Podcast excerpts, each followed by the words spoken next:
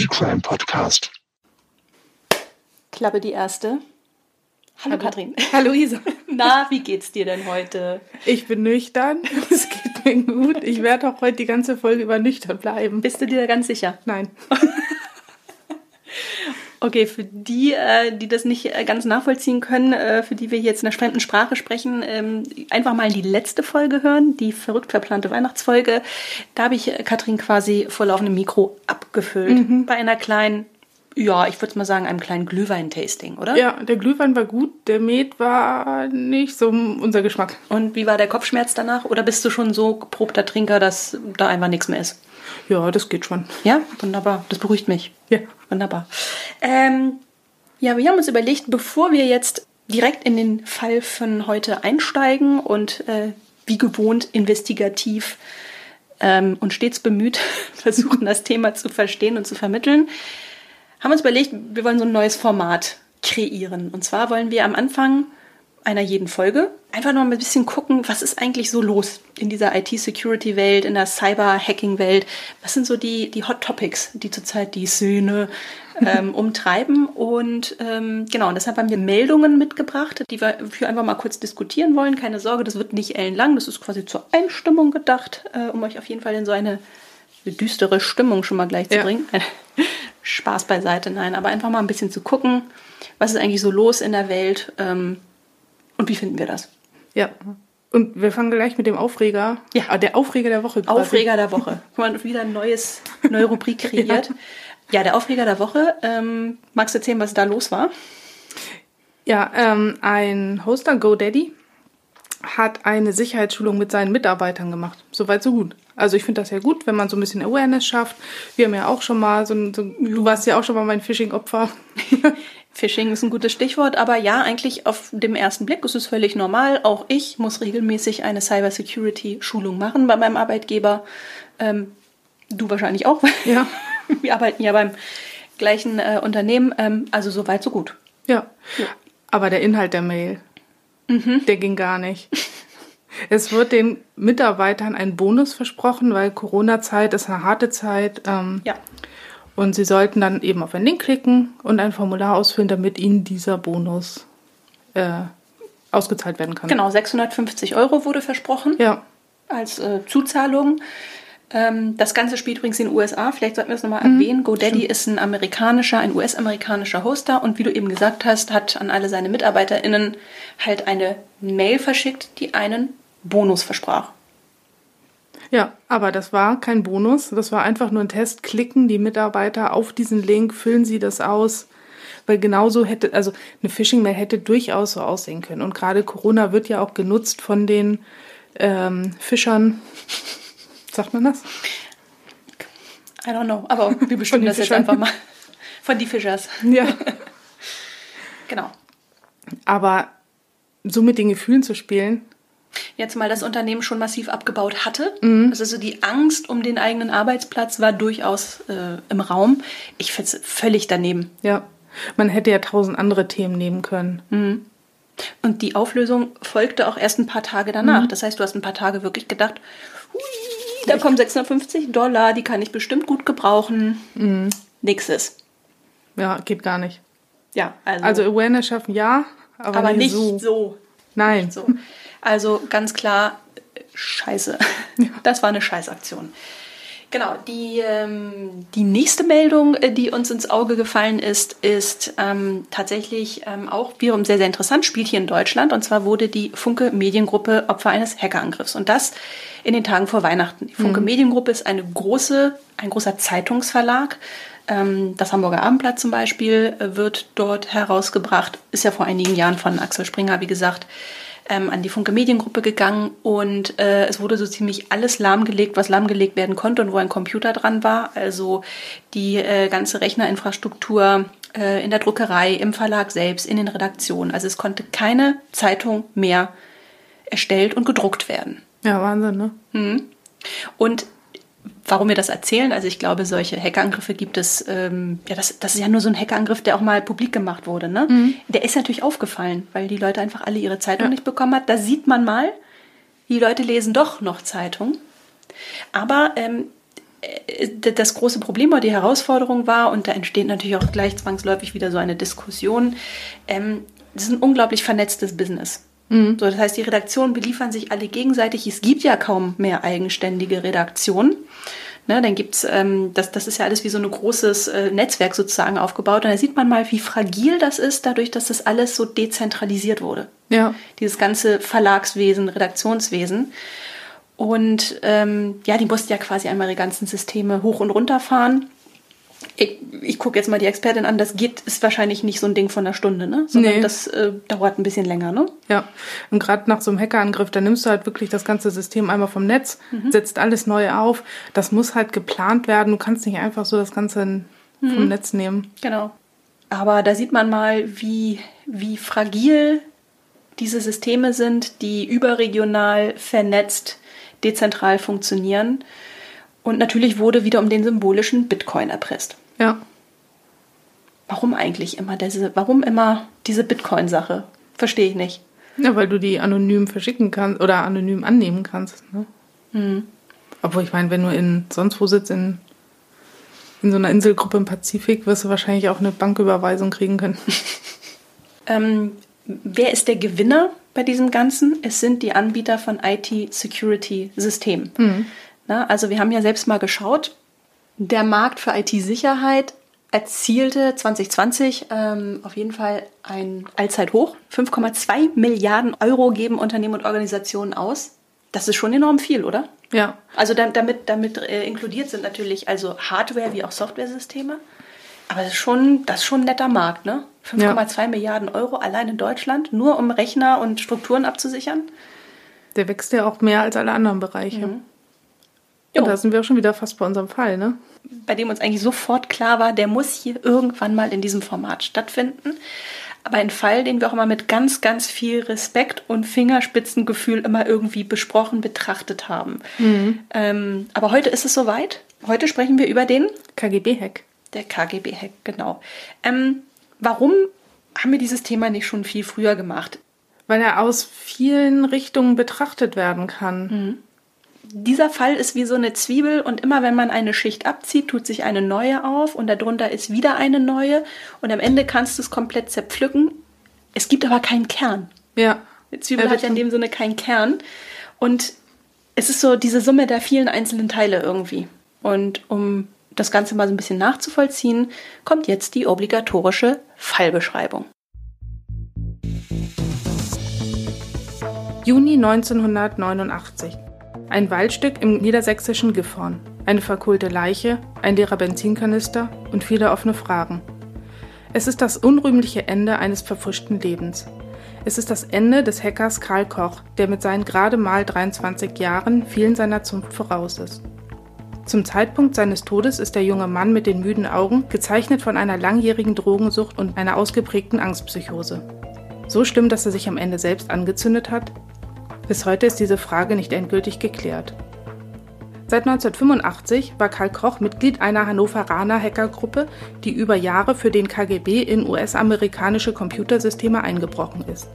Natürlich gegen Geld, viel Geld. Ein Jahr später fällt einem jungen Übergangsadministrator am Berkeley National Laboratory, einem Forschungsarm der Universität of California, eine Ungereimtheit auf. Im Abrechnungssystem werden Kosten in Höhe von 75 Cent ausgewiesen, die sich keinem Nutzer zuordnen lassen. Was mit simplen Berechnungsformeln beginnt, entwickelt sich binnen kürzester Zeit zu einer echten Verfolgungsjagd im digitalen Raum. Denn schnell wird klar, hier wird nicht nur Rechenzeit gestohlen, hier sind Kriminelle am Werk. Der heute als Internetvisionär bekannte Clifford Stoll wird Zeuge eines Jahrhundert-Hacks, bei dem hochsensible Informationen unter anderem von der NASA, dem Militär und sogar der CIA abgegriffen werden. Nach Monaten gelingt es Stoll schließlich, die Spur zurückzuverfolgen. Und die führt nach Hannover.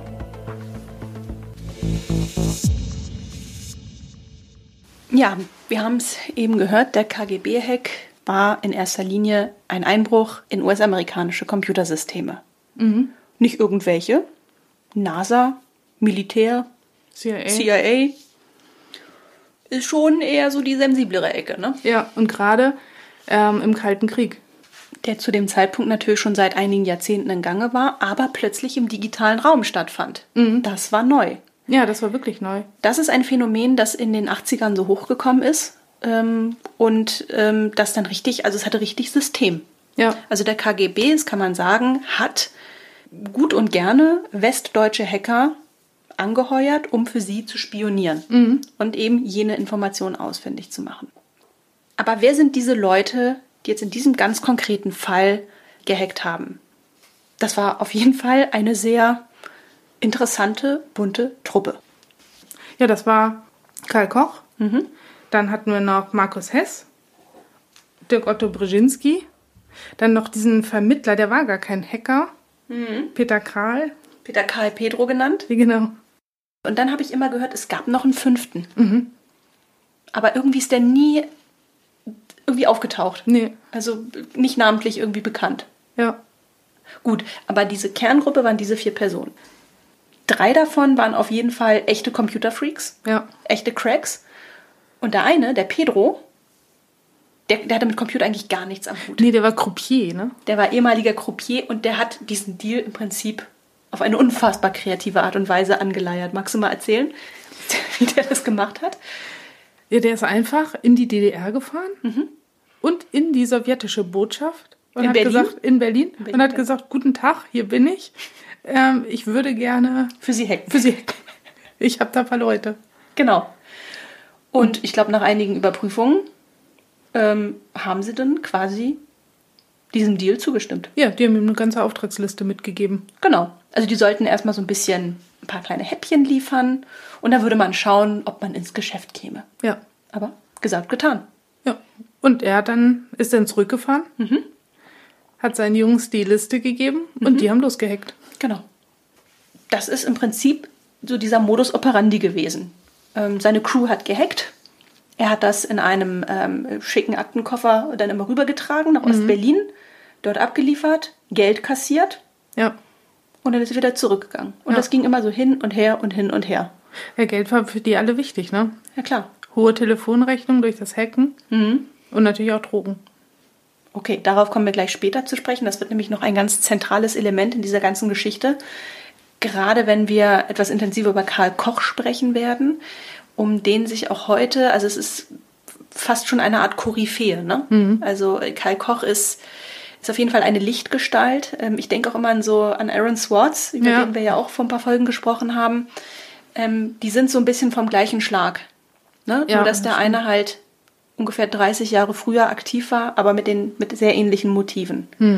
Genau. Aber ja, das, äh, das war im Prinzip das, womit sich alle über Wasser gehalten haben. Es war auch ein lukratives äh, äh, Einkommen. Ne? Die haben ja mehrere 10.000 Mark bekommen, je nachdem, was sie geliefert haben. Und das ging ja über Jahre. Ja. Was sie da geliefert haben, war gar nicht so spannend, wie man dachte. Also ich hätte ja gedacht, das sind irgendwelche Riesenlisten mit äh, Zugangsdaten zu den Rechnern und sie hatten, glaube ich, sogar dem KGB auch angeboten für eine Million. Zeigen wir euch mal, wie man hackt. Waren die aber gar nicht so interessiert. Die wollten eher so Quellcode. Die wollten irgendwelche COBOL-Compiler oder äh, irgendwelche Unix-Programme und Unix-Quellcode.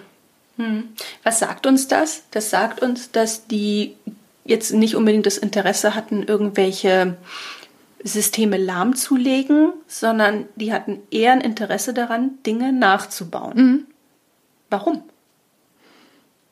während des Kalten Krieges war es ja nicht so einfach, ein, so Dinge aus dem Westen zu kaufen. Man, die hatten ja gar nicht so viel Devisen und dann mussten sie sich das selbst bauen. Aber wäre es nicht einfacher gewesen, ähm, einfach mal, keine Ahnung, irgendwelche Raketenabwehrsysteme oder irgendwelche Atommeiler lahmzulegen oder ich versuche mich so in die Psyche eines äh, KGB-Agenten reinzuversetzen, aber es gelingt mir gerade nicht offenbar. Vielleicht war er dafür auch einfach nicht zuständig. Vielleicht hatte er auch wieder Abnehmer, die eher in dieser Computerbauecke sind, als in der. Na ja, gut, weil also pfiffige Köpfe waren es auf jeden Fall. Ne? Ja. Also ich meine, äh, die Russen haben ja nun auch äh, eben als allererste halt jemanden ins Weltall geschickt. Das, das, das kann man halt nicht von der Hand weisen. Die waren als erste im All. Die Amerikaner waren zwar die ersten auf dem Mond, aber ähm, ja, die Erdumlaufbahn umkreist hat eben Ja, das stimmt. ne, nicht die Amerikaner. Was übrigens sehr, sehr tief gesessen hat, der Schmerz. Ich glaube auch. Genau. Ähm, genau, das heißt also, die, das Know-how, mit diesen Quellcodes was anzufangen, und dann umzusetzen in konkrete Software oder Lösungen. Also das Know-how hatten sie auf jeden Fall. Mhm. Damals war die Technik auch noch komplett anders. Also dieses das Internet war ja auch noch gar nicht erfunden, mhm. sondern du hattest zu Hause echt nur so einen Terminal-Computer ohne Maus, weil es gab keine grafische Oberfläche. Mhm. Du hattest echt nur eine, das, eine Tastatur und konntest dich dann, wenn du äh, teilnehmen konntest an, an dem ersten deutschen Internet, diesem Datex P, mhm. konntest du dann äh, ja ein bisschen durch die Gegend surfen. Aber du du konntest auch nicht einfach so durch die Gegend klicken, weil also klicken gab es ja noch nicht. Hm. Hyperlinks gab es noch nicht. Du hattest so Rechnerlisten, die dann irgendwie in irgendwelchen Mailbox-Foren getauscht worden sind. Und wir wissen, dass die auch sehr lange, also die Hackergruppe mit sehr primitiver äh, Technik mhm. sozusagen mhm. unterwegs war. Die hatten im Prinzip ihre Ataris. Der Atari war ja damals das große Spielzeug, das die kleinen und die großen Jungs auf jeden Fall haben wollten. Mhm. War auch ganz schön teuer, ne? So ein Computer. Ja, wahnsinnig früher. teuer. Die sind da auch immer wieder an ihre Grenzen gekommen. Mhm. Aber zum einfach nur äh, irgendwelchen Quellcode sich rüber kopieren oder einfach mal in, in so diese Rechnereien kommen, mhm. hat das schon ausgereicht. Wissen wir denn, ob die eigentlich, also abgesehen davon, dass die sehr viel Talent hatten, eben gerade auch jener Karl Koch, ähm, wissen wir, ob die da irgendwie ausgebildet waren? Waren das Informatikstudenten? Waren die oder waren die einfach von Talent gesegnet? Ich glaube Talent und Interesse. Also das Schwierige ist ja, dass es ganz viel Literatur, also es war ja schwer, einfach schwer an, an diese ganzen Informationen ranzukommen. Heute googelst du dir das halt zusammen. Mhm wie es so gehen könnte. Und wahrscheinlich waren auch einfach die Abwehrsysteme damals einfach noch nicht so wirklich gut, oder? Ja. Also da habe ich mich auch ein bisschen reingelesen. Du musstest halt, um in diese, diese Computer reinzukommen, ähm, waren ein Username und ein Passwort nötig. Mhm. Und die konntest du auch nicht selbst ändern. Das heißt, wenn du einmal in ein System reingekommen bist, dann konntest du auch immer wieder rein, weil das nicht geändert wurde. Mhm. Und das waren halt, ja, also mit, mit so Standard-Passwortlisten sind sie eigentlich schon sehr, sehr, sehr weit gekommen. Ja, und Gerade, es gab noch keine IP-Adressen, ne? Nee, das auch nicht. Genau. Also, dass das irgendwie Systeme irgendwelche Auffälligkeiten bemerken würden, ja. Weil jemand hundertmal von der einen IP-Adresse sich einloggt und plötzlich von der anderen. Das ja. gab es halt einfach nicht. Nee. Und gerade so die Forschungszentren, so das, das CERN, mhm. das ähm, wurde dann auch die Fahrschule der Hacker genannt. okay. Weil da so viele Professoren, die schon gar nicht mehr am CERN waren, noch irgendwelche Accounts haben. Es gab Gastaccounts mit dem typischen Gast, Username, mhm. Gast, Passwort. Und man war einfach auch generell sehr unkreativ mit Passwörtern früher, ja. ne? Die hatten ja auch nur eine, ähm, eine kurze Länge. Also Ach so, wie viel? Also nichts mit Sonderzeichen, nee. äh, Zahl und. Ähm, ich glaube, so um die sechs Zeichen war es meistens. Ja, äh, also das obligatorische 1, 2, 3, 4, 5, 6 kam ja. wahrscheinlich öfter vor. Okay, also. Name der wir, Frau. also wir halten fest, ähm, man musste jetzt nicht. Ähm, also man musste schon ein gewisses Talent haben, aber Talent traf eben auch auf eine sehr schlechte Infrastruktur. Das passt ja. natürlich gut zusammen. Ne? Also ich glaube, das größte Talent, was man haben musste, war überhaupt ähm, mit diesen Computerbefehlen umgehen zu können, sich da so ein bisschen reinzufuchsen und wie kommt man überhaupt in dieses Internet, oder das Netz. Mhm. Internet gab es ja noch nicht, wie kommt man überhaupt in das Netz rein? Mhm. Aber dann wirklich die, die Einbrüche waren gar nicht so schwer. Mhm, zumal es ja auch noch nicht das eine globale Netz gab, sondern ja. es gab quasi viele isolierte kleine Netze. Zum Beispiel das, ähm, das, das Netz ähm, in den USA, in dem das Militär unterwegs war, war zum Beispiel das Millinet. Mhm. Und dann gab es eben, wie gesagt, für jede Institution sozusagen war in ihrem eigenen Netz unterwegs. Ja.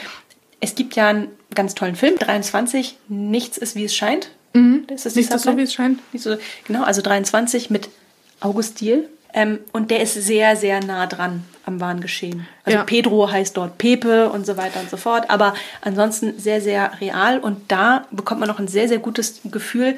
Es war auch deren Beharrlichkeit. Also, dass die auch wirklich einfach nächtelang da vor ihren Rechnern gesessen haben. Ähm, es war diese Beharrlichkeit, die auch diesen Erfolg gebracht hat. Also Geld ja. sozusagen. Ne? War schon cool.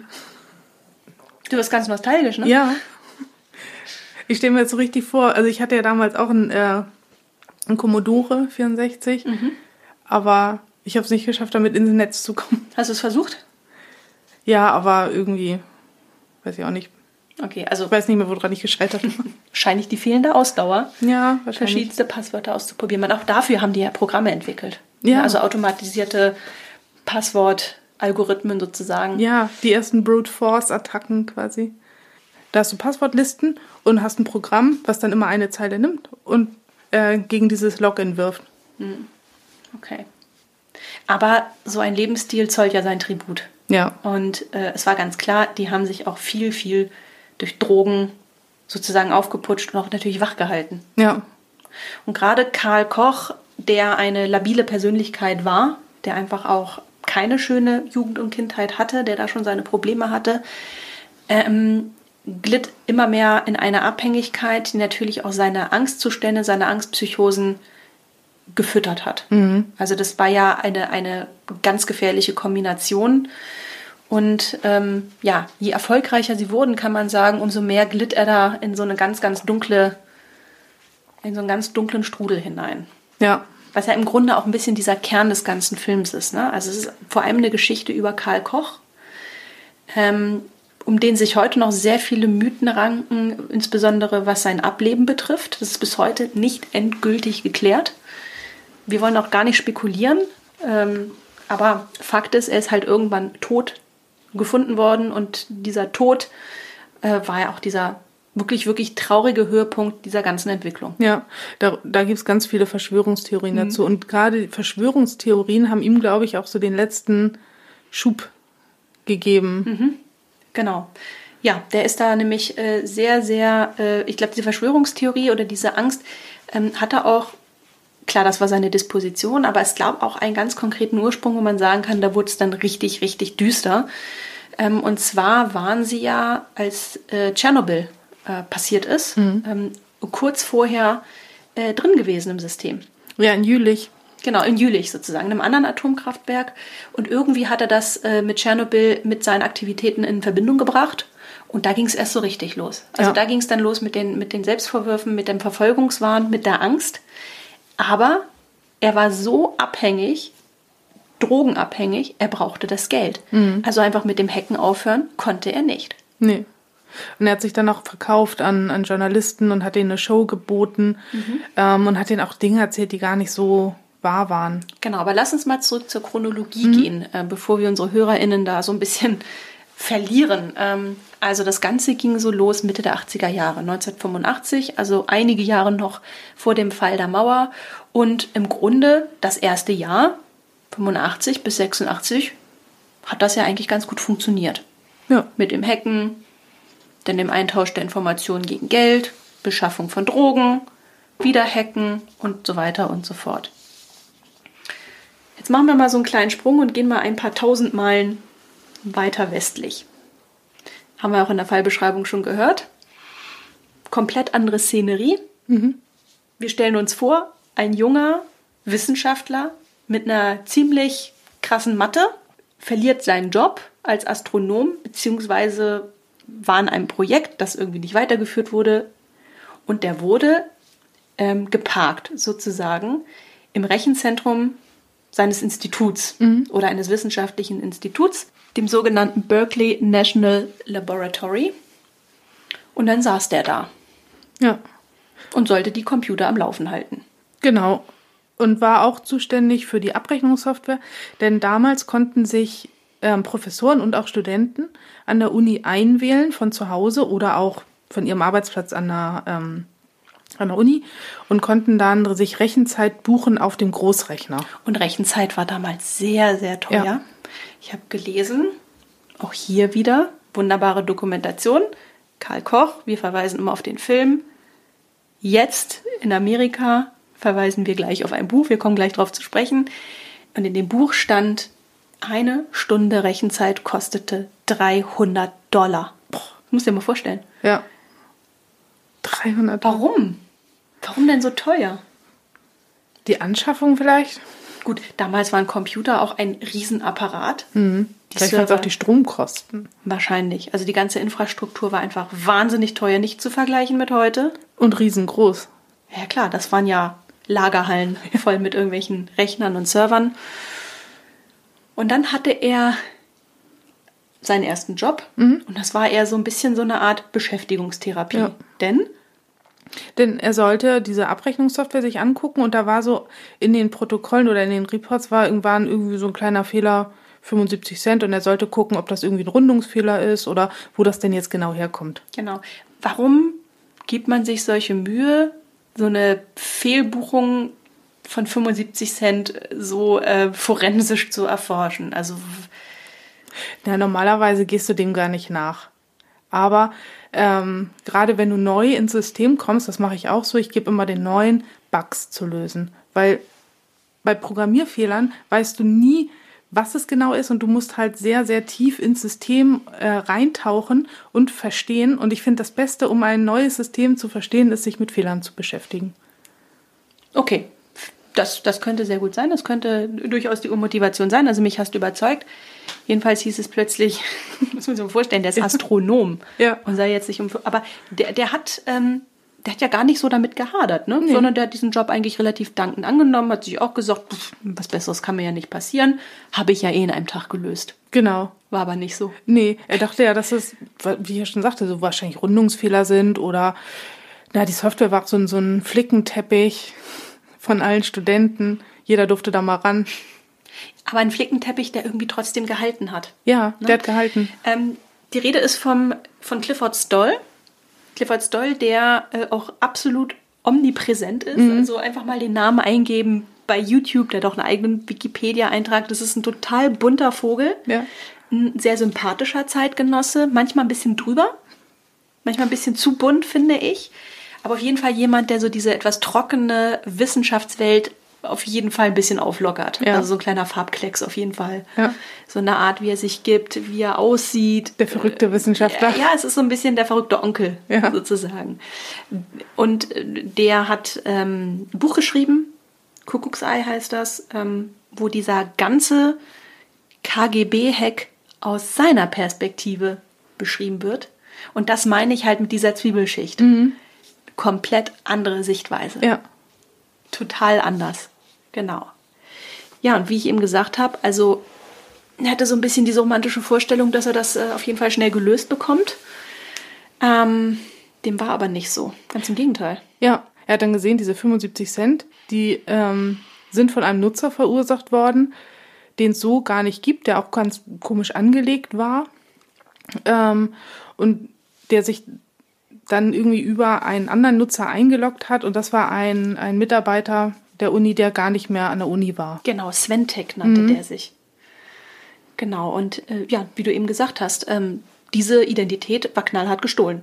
Ja, das hat er auch schon gemerkt, weil da fehlten ähm, so ein paar ja, Benutzerattribute. Also es sah schon ganz komisch aus, es gehörte einfach nicht so dahin. Genau. Ja, und dieses Herausfinden oder diese, diese vielen einzelnen Puzzlestücke entwickelten sich dann innerhalb kürzester Zeit zu einer ähm, fast schon historischen Verfolgungsjagd, Ja. zumindest in der Geschichte der Computerwissenschaft. Ja. Ja, er versuchte herauszufinden, was dieser Nutzer genau macht und versuchte dem auf die Spur zu äh, kommen. Und das war ein smarter Move. Also der hat nicht einfach diesen Benutzer gesperrt und hat gesagt, ja, pff, war halt ein Hacker, ich sperre den, sondern er hat ihn machen lassen. Und er hat ihn so geschickt machen lassen, dass der Hacker, der sehr, sehr vorsichtig im System war und ähm, auch wusste, dass er eventuell verfolgt wird, dass er es nicht gemerkt hat. Der hat, ja, der hat an, an jede Leitung der Universität er hat an jede Leitung der Universität Drucker gestöpselt. Er hat im, im, in der ganzen Universität hat er aus allen Büros die Drucker sich rausgeklaut, hat die an diese Leitung rangestöpselt und die haben jede, jeden, jede Tastatureingabe, die über die Leitung kam, mitprotokolliert auf Endlospapier und er hat dazwischen kampiert. Es gibt auch eine Dokumentation ähm, über ihn und mit ihm Ja. rund um den Fall. Sehr authentisch nachgespielt. Ähm, er hat die ganzen Szenen sozusagen äh, hat sie noch mal- selbst gespielt. hat sich selbst gespielt. Äh, werden wir auf jeden Fall in den Shownotes verlinken. Ähm, sehr schön, ähm, also sehr schön die Pyjamas, die er auch anhatte, ne? Ja. als er da kampiert hat. Er hat wirklich zwischen den Rechnern äh, dann, dann seinen Schlafsack ausgerollt, äh, sein Pyjama angezogen und hat dann, also so einen Pager hat er gehabt, Mhm. den er mit nach Hause genommen hat. Die Freundin war hochgenervt. Ja, die hat ihm das verboten. Irgendwann, ne, genau. Ja. genau. Also der hat sich da so richtig auch der war sozusagen in einer Art Wahn, Ja. aber, aber komplett anders gepolt. Wir wissen heute, ähm, es ist auch erwiesen, dass der Hacker alias Sventek niemand Geringeres als Markus Hess war. Ja. Aus der Hackergruppe und um Karl Koch. Ja. Das konnte man dann auch nachvollziehen, weil er ähm, sich Usernamen gegeben hat auf den ganzen Rechnern, nämlich Benson und Hedges und weil er halt Raucher war. Sein Passwort war unter anderem Jäger, also manchmal auch Hunter. Aber irgendwann hat er die deutsche Übersetzung benutzt und eine Sprachwissenschaftlerin, eine Befreundete von Clifford Stoll, hat ihm gesagt, also das, ähm, man könnte vielleicht diesen deutschsprachigen Duktus da irgendwie erkennen. Also wie gesagt, der hat sich äh, sowohl Technik als auch Experten rangezogen. Aber man muss festhalten, ähm, die, die Rechner, äh, die er quasi überwacht hat und gepflegt hat, die wurden ja gar nicht gehackt, sondern es waren nur Übergangsrechner sozusagen. Also der Hacker ist da ja nur durchspaziert, um, wie wir in der Fallbeschreibung gehört haben, an die richtig großen Brocken ranzugehen. Ja. Zum Beispiel die Rechner vom Militär. Ja, das stimmt. Aber um da durchzumarschieren, hat er so einen ähm, Programmfehler ausgenutzt aus dem Unix GNU. Da konntest du nämlich ähm, im System E-Mails verschicken und du konntest aber auch, das war halt der, die, die Lücke, ähm, du konntest auch E-Mails an das System schicken.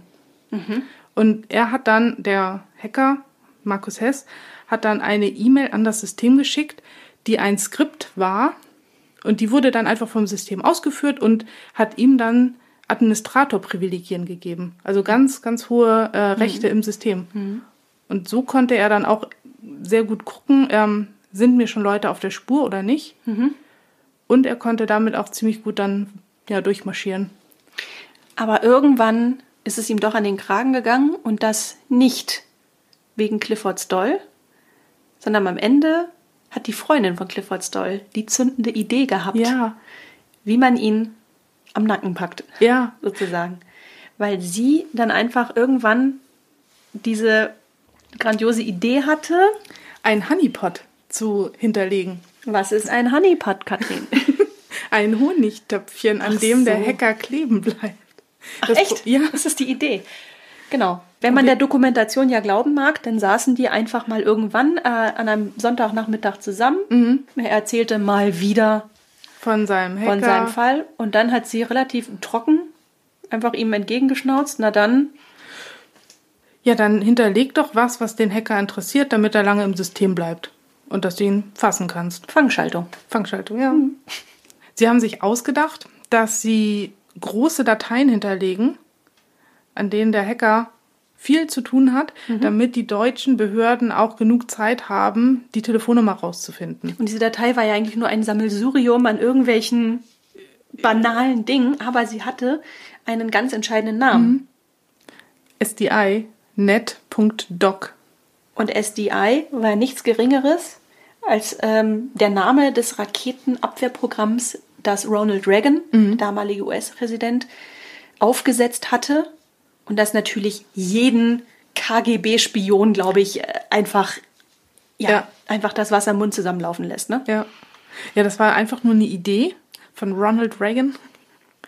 Aber ähm, das hat den Hacker wohl so interessiert, dass er wirklich lange im System hängen geblieben ist, kleben geblieben ist. Ja, und nicht umsonst Fangschaltung, weil damals lief ja alles über Telefonleitungen. Ja. Und Clifford Stoll hatte sich ja in seiner Zeit auch beste Kontakte aufgebaut zu irgendwelchen Leuten bei der, in irgendwelchen Vermittlungsstellen, bei der Deutschen Bundespost. Also er hatte ja dann auch relativ viele Unterstützer. Es heißt übrigens, dass diese Hackergruppe um Karl Koch und Markus Hess auch ziemlich viele Unterstützer hatte, aber über die ist nichts zu erfahren.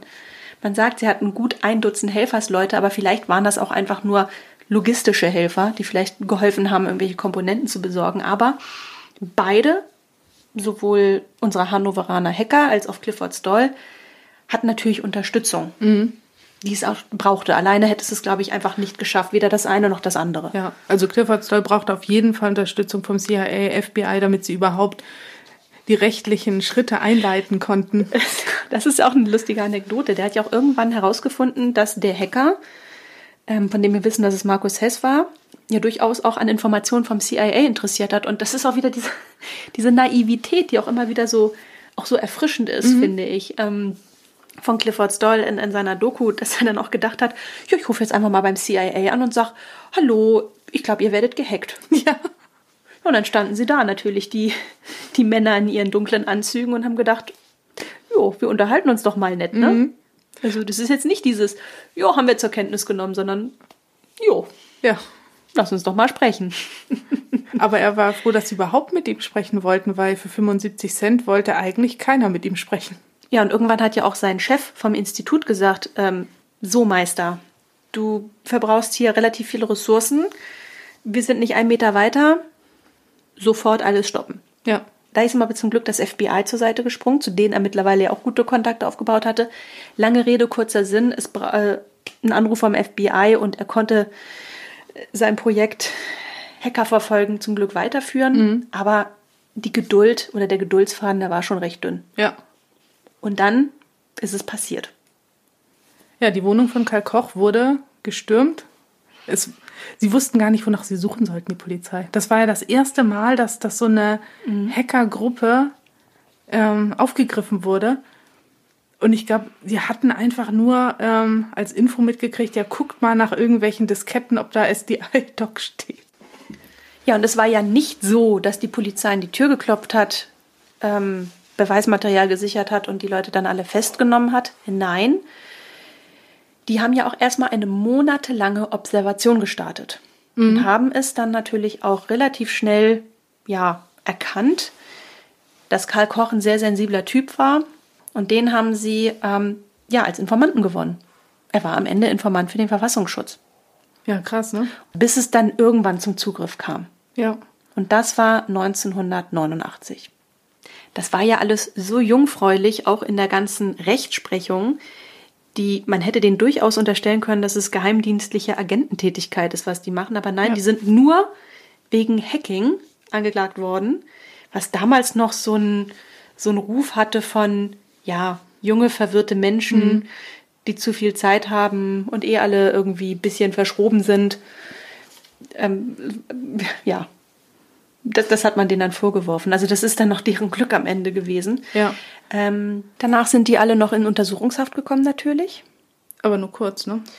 Nur kurz vor Gericht landeten aber dann nur vier von fünf. Mhm. Denn in der Zwischenzeit hatte sich Karl Koch so zumindest ja äh, die offizielle Erklärung suizidiert. Ja.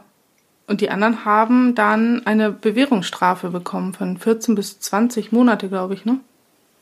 Die haben Bewährungsstrafen bekommen, die haben auch Geldstrafen bekommen. Also die mussten zwischen 3 und 10.000 Mark, D-Mark zurückzahlen, was natürlich nur ähm, nicht zu vergleichen ist mit dem Geld, das sie vom KGB bekommen haben, ja. natürlich. Ich habe gelesen, dass die Strafe gar nicht so hart ausfiel, wie man sich das sonst gedacht hätte, mhm. ähm, weil es nicht nachweisbar war, dass ähm, einer der Staaten, also weder Deutschland noch USA, ähm, Schaden genommen hat durch die Sachen, die sie rausgeheckt haben. Ja, also im Prinzip Glück im Unglück gehabt. Ja. Ne? Also sie waren ja schon in den empfindlichen Systemen unterwegs. Also sie waren schon da, also sie hätten denen schon ganz schön wehtun können. Aber die Informationen, die sie abgegriffen haben, waren dann am Ende bei Weitem nicht so, wie soll man das sagen, ähm, relevant, mhm.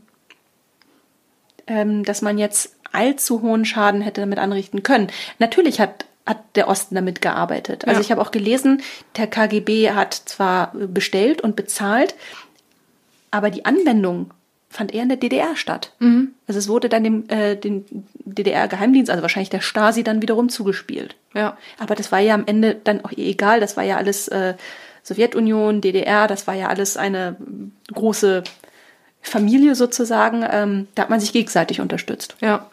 Ja und die die Hochsicherheitsinformation, die war auch damals nicht äh, so einfach. Die war dann doch gesichert. Ja. Das war auf Rechnern, die eben nicht im Netz waren. Weißt du, warum der Osten oder was der Ursprung war, dass der Osten irgendwann auch in Sachen digitalem Krieg sozusagen nachgerüstet hat oder aufgerüstet hat? Nee. Tatsächlich war es nämlich so, dass es einen Angriff gab. Das war Anfang der 80er Jahre, ungefähr 82, auf eine russische Pipeline. Und schnell war klar, dass die Amerikaner dahinten steckte. Und das war so ein bisschen dieses Erweckungserlebnis ähm, ja, für die Sowjets, ähm, weil dieser, die, die Pipeline wurde quasi äh, ferngesteuert sozusagen. Also Ah, es ja. war relativ klar, dass man da über ein Computersystem reingekommen ist und die ist dann quasi geborsten oder implodiert vielmehr. Und ab da begann im Prinzip eine große technologische Aufholjagd. Ja. Und deshalb hat der KGB auch sehr gerne eben solche, ja, jung verwirrten Hacker angeheuert, gerne aus dem Westen, weil man wusste, da ist Know-how, da ist technische Infrastruktur, da ist auch ein bisschen so ein Wille gewesen, vielleicht auch gegen das Establishment. Ähm, ne, also die haben natürlich so ein bisschen diese, diese, diese Leute angeheuert, die einfach mit dem System auch irgendwie gebrochen hatten. Und, und das war so Teil dieser, dieser Strategie Ja, was in der Retrospektive natürlich ein sehr cleverer Schachzug war. das stimmt. Ja. Und den Hackern ging es ja um Informationsfreiheit, ne? Genau. Und da sind wir wieder bei Aaron Swartz. Ja. Ja, also halten wir fest, ähm, Clifford Stoll begann im Grunde eine große Karriere danach. Er ist ja wirklich ein Vordenker des Internets geworden. Er, der eigentlich immer nur Astronom sein wollte und auch von sich selbst sagt, ich habe überhaupt keine Ahnung von Computer, aber irgendwann einfach dieser Visionär war, eine Lichtgestalt. Wir haben auf der anderen Seite aber auch ziemlich viele Verlierer. Insbesondere Karl. insbesondere Karl Koch. Und was natürlich auch übrig bleibt, und das ist jetzt nochmal so eine weitere Schicht in diesem ganzen Thema, ähm, was ist eigentlich geblieben, wenn wir mal auf diese ganze Diskussion gucken? Das Image von Hackern, die, ähm, die ganze Debatte um Sicherheit, ja. die ganze Debatte um Cybersecurity, die ganze Debatte um äh, Großmächte, die sich auf diesem digitalen Terrain bekämpfen. Das ist ein Thema, das ja auch den Chaos Computer Club sehr, sehr tangiert hat, Ja. der auch sehr viel ähm, kommuniziert hat und dokumentiert hat rund um diesen KGB-Hack. Ein Stück weit hat es ja diese Szene ja auch geprägt, oder? Ja, das war eigentlich schon so ein Tiefschlag für den Chaos Computer Club. Die wollten natürlich ähm, die guten Hacker sein, helfen, Systeme sicherer machen, natürlich auch ihren Spaß haben, auf jeden Fall.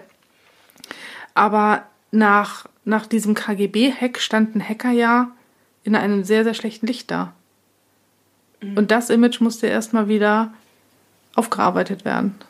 In der Tat. Und die Polizei und der Bundesnachrichtendienst, die waren ja dann auch irgendwann gefordert, sich dann nochmal komplett neu aufzustellen. Ne? Und sich doch einfach mal zu positionieren. Denn das war schon relativ dilettantisch, wie Ja. die vorgegangen sind. Das stimmt. Würdest du sagen, dass das so ein bisschen so eine Stunde Null war? Ja, ich glaube, nach dem Fall ist allen klar geworden, da passiert was, da müssen wir auch ähm, unsere Leute mit ausbilden. Weil ich glaube, also bis dahin hatte die Polizei mit Cyberkriminalität ja noch gar nichts zu tun gehabt. Der Bundesnachrichtendienst sicherlich schon, aber eher so an der Schnittstelle wahrscheinlich Ja. immer, ne? Ja, Genau.